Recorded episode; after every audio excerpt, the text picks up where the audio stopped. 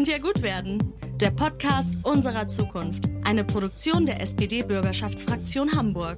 Hallo ihr Lieben und herzlich willkommen zu einer neuen Podcast-Folge von Könnt ja gut werden, der Podcast unserer Zukunft. Heute mit einer sehr besonderen Folge und zwar mit einem Mitschnitt aus einem Gespräch, das wir damals auf unserem Könnt ja gut werden Festival im Sommer geführt haben.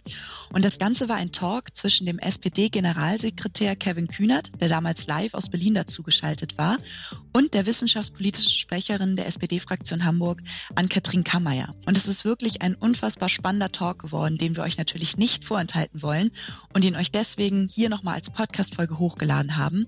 Und ich wünsche euch dabei jetzt ganz, ganz viel. Spaß. Ah, da ist er schon. Kevin, toll, dass du da bist. Dann erkläre ich das Format. Wir haben uns überlegt, dass wir hier jetzt mal was Neues ausprobieren und ein bisschen Musik und politische Inhalte miteinander verbinden. Ihr kennt es alle selbst aus eurem Leben. Man hat zu Liedern Emotionen. Man verbindet Momente mit tollen Songs, aber Lieder haben auch die Kraft, politische und gesellschaftliche Themen in die Gesellschaft zu tragen und uns alle zu bewegen. Deswegen haben wir gedacht, wir machen das jetzt heute auch mal so, nämlich dass wir drei Songs spielen, die alle einen politischen Inhalt haben und wir dann mit Kevin drüber sprechen. Kevin, ich freue mich sehr, dass du da bist. Es ist gerade Sitzungswoche im Deutschen Bundestag. Umso toller, dass du dir hier heute die Zeit genommen hast und bei uns bist. Dafür einmal bitte einen großen Applaus für Kevin.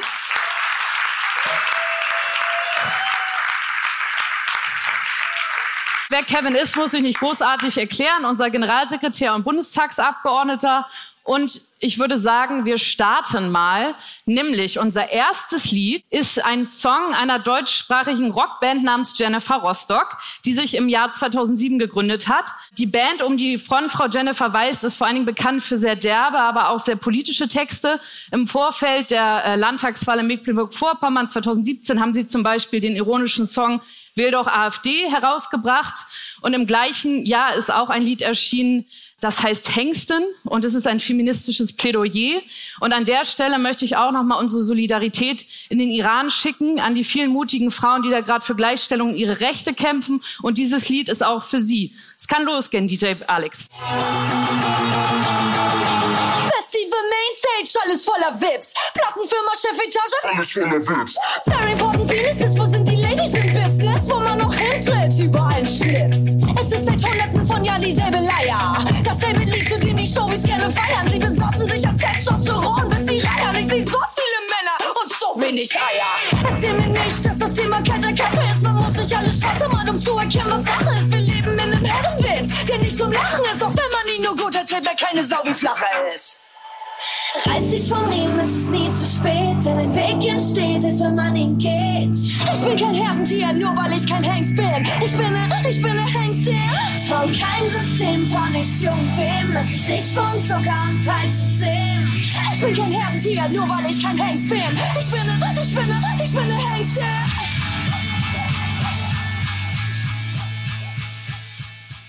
So, also mir gefällt das Lied sehr gut. Ich weiß nicht, ob das Kevin auch so geht. In ihrem Facebook-Auftritt hat die Band auch nochmal klar gesagt, worum es ihnen mit diesem Lied geht, nämlich, dass sie da deutlich machen wollen, dass Frauen auch heute immer noch weniger Karrierechancen haben, beim gleichen Job schlechter bezahlt werden und mit, sich mit mehr Vorurteilen konfrontiert sehen. Das habe ich vergessen, dass uns in der Recherche für diesen Abend, wir haben natürlich tolle Lieder gesucht, die wir heute vorstellen können, und uns ist aufgefallen, es gibt, wenn man nach politischen Texten sucht, auch deutlich weniger Frauen und InterpretInnen, die sich mit gesellschaftlichen und politischen Themen auseinandersetzen, oder es gibt gibt einfach weniger bekannte Songs von Frauen. Also da gibt es auch noch einen krassen Gender Gap. Und deswegen die Frage, insgesamt haben wir auch heute immer noch ein Repräsentationsproblem von Frauen bei politischen und gesellschaftlichen Themen? Das ist eine Suggestivfrage. Und wie weit sind wir beim Thema Gleichstellung eigentlich? Equal Pay, Besetzung von Vorstandsposten in Unternehmen, aber auch in der Politik, auch bei Partei, aber auch in den Parlamenten geht doch noch mehr. Was machen wir als SPD, Kevin? Ja, erstmal moin nach Hamburg, liebe Anker und an alle anderen auch vielen Dank für die Einladung. Ich wäre wirklich super gerne auch persönlich dabei gewesen, aber du hast es schon gesagt, es ist gerade Bundestagssitzung. Es war auch nicht ganz unklug hier zu bleiben. Eben hat uns die scheiß AfD gerade wieder so einen Hammelsprung hier reingedrückt. Also es ist immer irgendwas zu tun. Und wenn man über den Bundestag spricht, ist man eigentlich schon mitten im Thema drin, denn der zeigt ganz gut oder eben auch schlecht, wenn man da ins Plenum reinguckt. Und bei euch in der Bürgerschaft wird das nicht groß anders sein, wie unterschiedlich gesellschaftliche Gruppen, Parteien, Unternehmen und so weiter ihre Verantwortung auslegen können. Es gibt ja leider noch kein Gesetz in Deutschland, was Parteien, die zu einer Wahl antreten, dazu zwingt, alle Geschlechter zu berücksichtigen auf ihren Listen. Aber manche Parteien, so wie unsere SPD eben, machen das ja freiwillig. Wenn wir Listen für Wahlen aufstellen, machen wir das nach dem Reißverschlussprinzip, also Männer und Frauen abwechselnd auf den Listen und so sehen dann eben die Fraktionen schlussendlich in den Parlamenten auch aus. Und wenn man dann rüberguckt zur CDU, CSU und noch schlimmer, noch, noch weiter rechts außen, dann sitzen da zum Teil 10, 15, maximal 20 Prozent der Abgeordneten, die weiblich sind. Das ist einfach ein Riesending. Deswegen haben wir schon eine Verantwortung, rechtlichen Rahmen zu setzen, nicht nur für uns selbst, sondern auch für Unternehmen. Mittlerweile gibt es Vorgaben für Chefetagen von großen Unternehmen in Deutschland. Aber wir müssen das natürlich auch als Auflage machen, überall, wo staatliche Gelder reinfließen, wenn Fördergelder vergeben werden, wenn Standortentscheidungen getroffen werden, wenn Preise vergeben werden durch den Deutschen Bundestag oder andere. Überall dort gehört immer auch die Frage rein, was trägt das eigentlich zur Gleichstellung und zur Sichtbarmachung von Frauen und dem, was sie leisten in unserer Gesellschaft bei. Das kann man wahrnehmen oder nicht wahrnehmen. Und ich glaube, ähm, den Unterschied merkt man jetzt auch schon nach einem Jahr Ampelkoalition. Ja, Reißverschluss ist ja gut und schön. Also man macht ja aber auch in der eigenen Partei oft die Erfahrung, dass der Reißverschluss auch gerne einfach mit einem Mann beginnt und in Wahlkreisen kann das dann auch oft das Aus für die weibliche Abgeordnete bedeuten. Ich wollte dich fragen, gerade im Hinblick auf die CDU und die AfD, die ja unsere Parlamente sozusagen in der Quote noch schlechter machen. Ich glaube, wir sind schon gut dabei und die Grünen haben ja teilweise über 50 Prozent Frauen schon.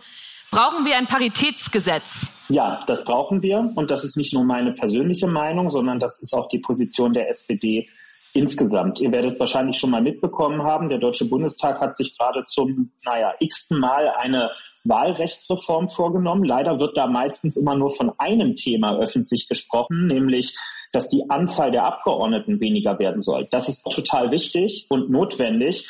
Aber das ist nur ein Aspekt, den wir bei der Wahlrechtsreform behandeln wollen. Ein zweiter ist die Wahlaltersenkung zunächst mal auf 16 und der dritte ist Parität, also die wahlrechtliche Verpflichtung von Parteien, die zu einer Wahl antreten, dass sie die Geschlechter gleichermaßen auf ihren Listen berücksichtigen müssen, damit Reißverschlüsse keine Frage der Freiwilligkeit mehr sind, sondern eine Frage der tatsächlichen Gleichstellung von Gesetzes wegen, so wie wir finden, es unser Grundgesetz in Deutschland eigentlich auch von uns verlangt. Ja, Kevin, da ich dich als flammenden Feministen kennengelernt habe, mache ich mir gar keine Gedanken, dass du auch als Generalsekretär, aber auch in deiner Rolle als Bundestagsabgeordneter da hinterher sein wirst, dass sich da auch einiges verändern wird. Ich glaube, viel zu tun ist auf jeden Fall noch. Jetzt kommen wir zu unserem nächsten Lied und zu unserem nächsten dringenden politischen Thema. Aber wir bleiben in Rostock. Eben hatten wir Jennifer Rostock. Jetzt sind wir aber örtlich in Rostock, denn da kommt der nächste Künstler her. Er ist nicht nur begnadeter Fußballer, sondern ist auch einer der bekanntesten deutschen Rapper. Sein Vereinsgeschmack ist ein bisschen fragwürdig. Er ist ehemaliger Spieler und Fan von FC Hansa Rostock. Das ist nicht so meins, aber er macht trotzdem gute Musik. Er singt nicht nur über lange Nächte mit lila Wolken, sondern hat auch witzige, aber auch sehr politische Texte. Und uns ist aufgefallen, ein Lied ist auch fünf Jahre nach Erscheinungsdatum noch sehr aktuell. Und da bitte ich jetzt DJ Alex, das anzuspielen. Ah, ah, ah. Stewardess mit Flugangst, depressiver Clown. Stehst unter Strom, doch pinkelt gegen diesen Zaun. Hebamme mit Kinderhass, Öko mit Monster Trucks. Bei der Man mit Sprintphobie, eine Nade, die kein Kompass hat. Friedensaktivist und Bordsteinschläger. Ein vom Pech verfolgter Schornsteinfeger. Deutscher Bahnchef ist pünktlich beim Privatjet. Füllt Champagner ab in Portweingläser. Fensterputzer, deine Brille ist verdreckt. Sagst, dass du meditierst, doch die Stille ist nicht echt.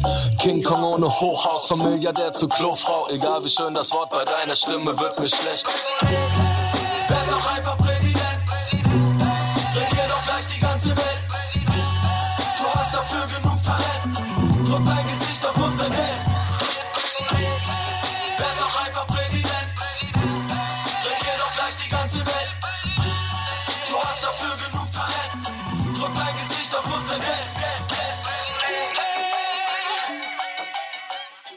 Ich habe eben verschwiegen, wie dieser Künstler heißt. Das ist Materia.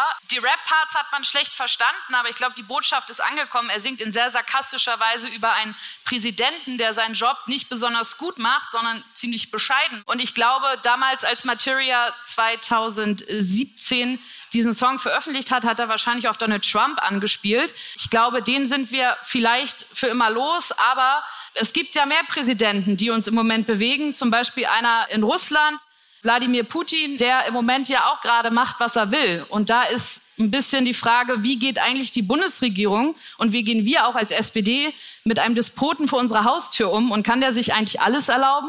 Und ist eigentlich die Haltung unserer Bundesregierung da im Moment klar genug, Kevin? Ja, also zunächst mal ganz kurz zu diesem Song. Ich habe ein bisschen ein ambivalentes Verhältnis zu dem. Ich weiß noch sehr genau, als der Song 2017 rauskam, habe ich mich ein bisschen geärgert, weil das war diese Welle am Anfang der Trump-Präsidentschaft und da kam dann häufig so ein Schnack irgendwie auf in Richtung von, na ja, so ist halt Politik und mit Taschen voll machen und arrogant und abgehoben und nicht für die Leute interessiert und so weiter. Ihr kennt das alles.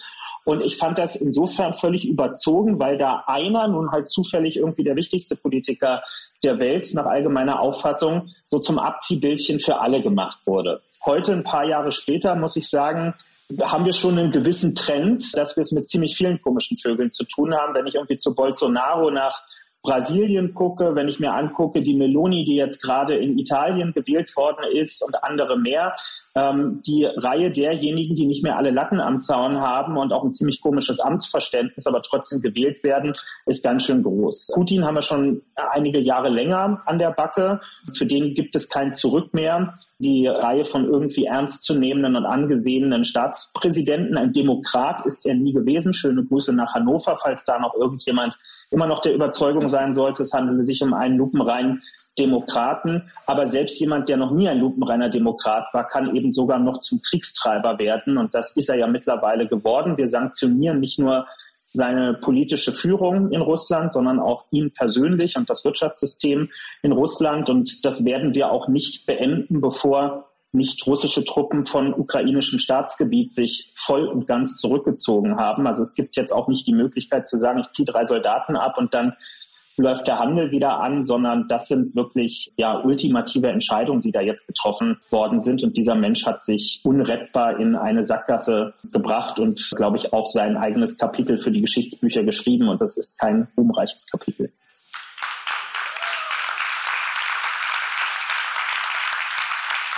Aber wie gehen wir da jetzt mit den nächsten Herausforderungen rum? Ich meine, die Teilmobilmachung hat ja dazu geführt, dass jetzt auch vor allen Dingen männliche Russen versuchen, auch in andere Länder zu fliehen, weil sie selbst natürlich auch nicht Teil dieses Kriegs sein wollen.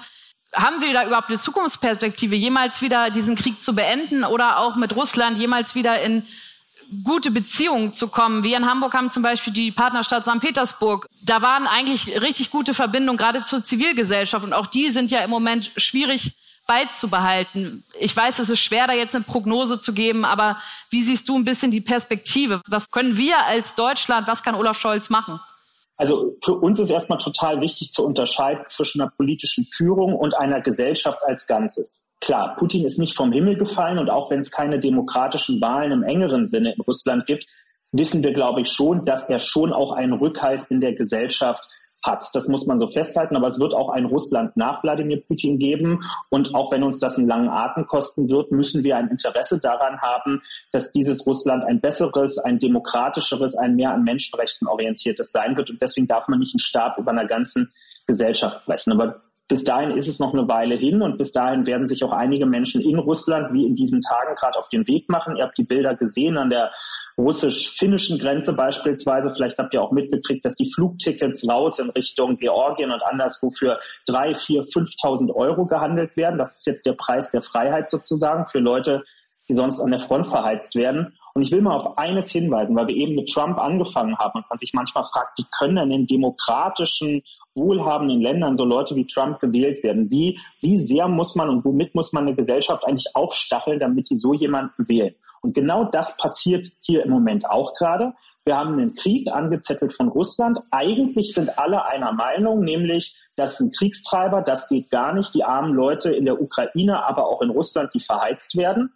Und dann kommt das Aber. Dann kommen nämlich jetzt Leute, die sich auf eine Flucht machen, die vielleicht Asyl hier beantragen, weil sie den Kriegsdienst verweigern wollen in Russland. Und dann treten Leute wie Friedrich Merz auf die Bühne, die einerseits sagen, wir haben hier Sozialschmarotzer aus der Ukraine, die zu uns kommen und den deutschen Sozialstaat betrügen. Dann andere Leute aus der Union, die sagen, naja, jetzt können wir aber nicht alle Russen aufnehmen. Wer weiß, wie die vorher zu Putin gestanden haben. Das heißt, das Asylrecht gilt wieder nur bedingt, wie wir das die letzten Jahre immer schon von denen kannten. Und das ist genau so ein Relativismus gegenüber Werten, die wir immer vor uns hertragen, der demokratische Gesellschaften kaputt macht. Wenn man Werte nur dann hochhält, solange niemand kommt, niemand von einem was will, solange es kein Geld kostet und keinen politischen Einsatz, solange sind diese Werte nichts wert. Und deswegen muss man auch dafür kämpfen, sich einsetzen und auch mal ein bisschen Widerstand aushalten können. Und genau da trennt sich dann die Spreu vom Weizen bei demokratisch verantwortlichen Politikerinnen und Politikern.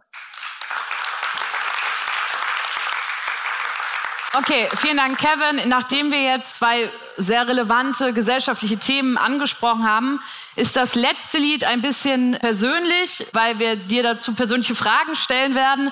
Aber auch für mich ist dieses Lied persönlich. Es stammt nämlich von meiner Lieblingsband und die Band wurde schon im Jahr 2005 gegründet und stammt aus dem Wendland und macht deutschen Indie-Rock. Und die Band rund um die Brüder Matzen engagiert sich seit Jahren auch gegen rechts. Und wie soll es anders sein, wenn man aus dem Wendland kommt, auch gegen Atomkraft? Der Song stammt tatsächlich aus dem Jahr 2006. Das ist schon eine Weile her.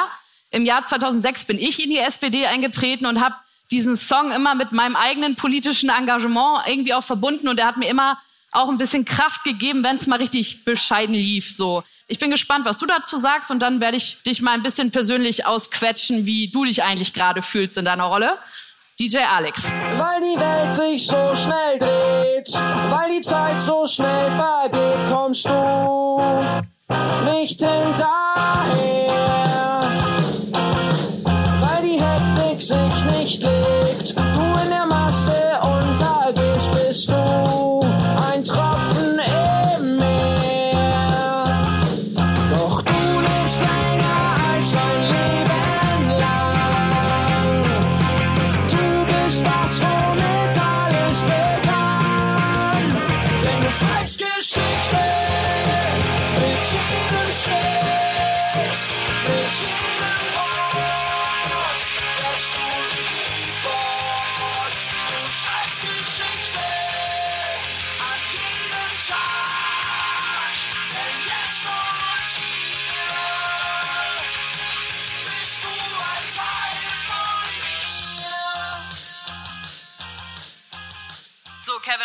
Bisschen persönlicher werden. Also, wir beide sind ja gleich alt, ne? Ich bin hier in Hamburg nur Bürgerschaftsabgeordnete. Ich muss gerade nicht die Lasten auf den Schultern tragen, die du im Moment trägst. Und deswegen die Frage, wie ist es für dich eigentlich auch in deiner Rolle als Generalsekretär, aber auch als Bundestagsabgeordneter, im Moment Entscheidungen zu treffen, die so fundamental sind und die Lebenswirklichkeit von so vielen Menschen positiv oder negativ beeinflussen? Und ich frage mich ein bisschen, wie du, also ich bewundere das sehr und ich will dich einfach fragen, wie du dich eigentlich gerade fühlst, weil wir sind mitten in einer Krise auf ganz vielen unterschiedlichen Ebenen und wie ist das gerade in deiner Position zu sein?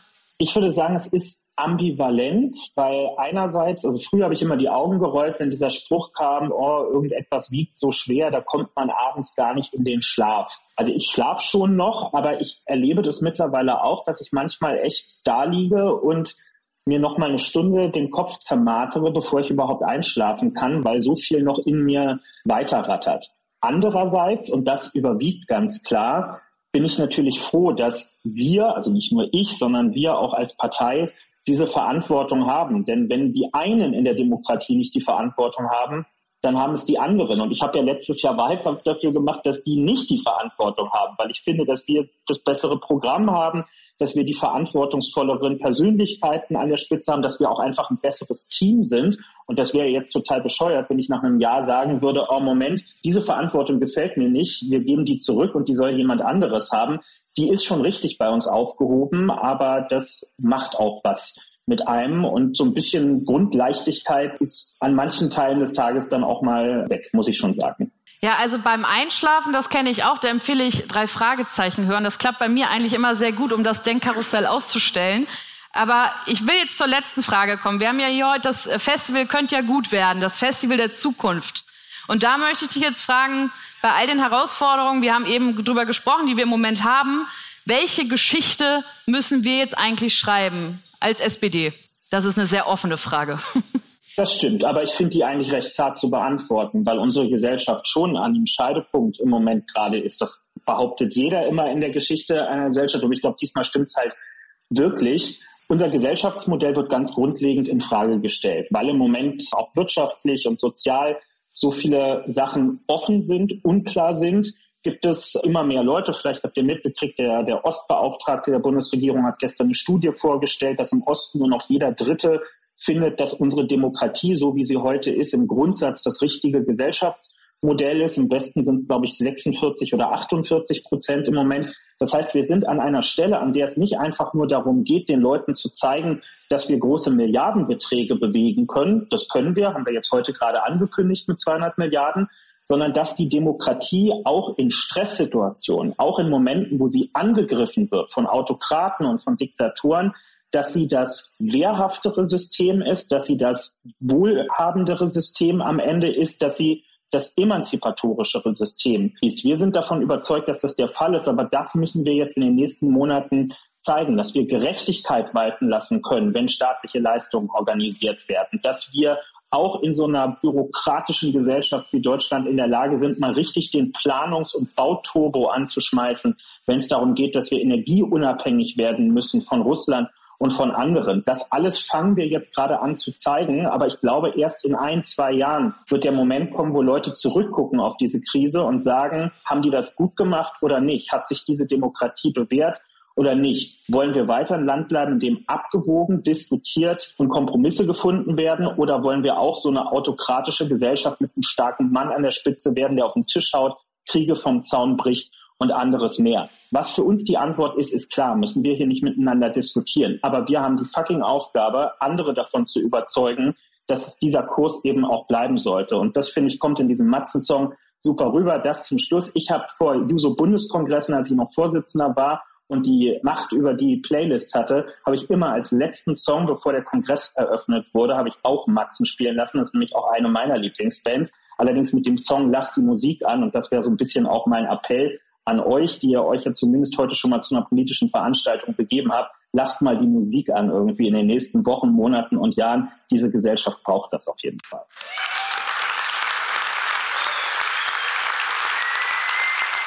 Ja, das war wirklich ein ganz schönes Schlusswort. Kevin, ich danke dir herzlich. Ich habe mich sehr gefreut, dich wiederzusehen, auch wenn es nur über den Bildschirm war. Und ich hoffe, du hast heute nicht mehr zu viele Hammelsprünge und namentliche Abstimmungen und hast bald Feierabend. Wir trinken hier ein Bier auf dich mit. Schön, dass du da warst. Viele Grüße nach Berlin. Grüße im Norden, macht's gut. Ja, das war sie, unsere Special-Folge mit unserem Festival-Talk zwischen Kevin Kühnert und Ann-Kathrin Kammeyer. Mir hat es ganz, ganz viel Spaß gebracht, den beiden zuzuhören. Ich hoffe, euch natürlich ebenso. Und ich freue mich ganz doll, wenn ihr auch nächstes Mal wieder einschaltet bei einer neuen Podcast-Folge von Könnt ja gut werden, der Podcast unserer Zukunft. Ich freue mich auf euch. Bis dann.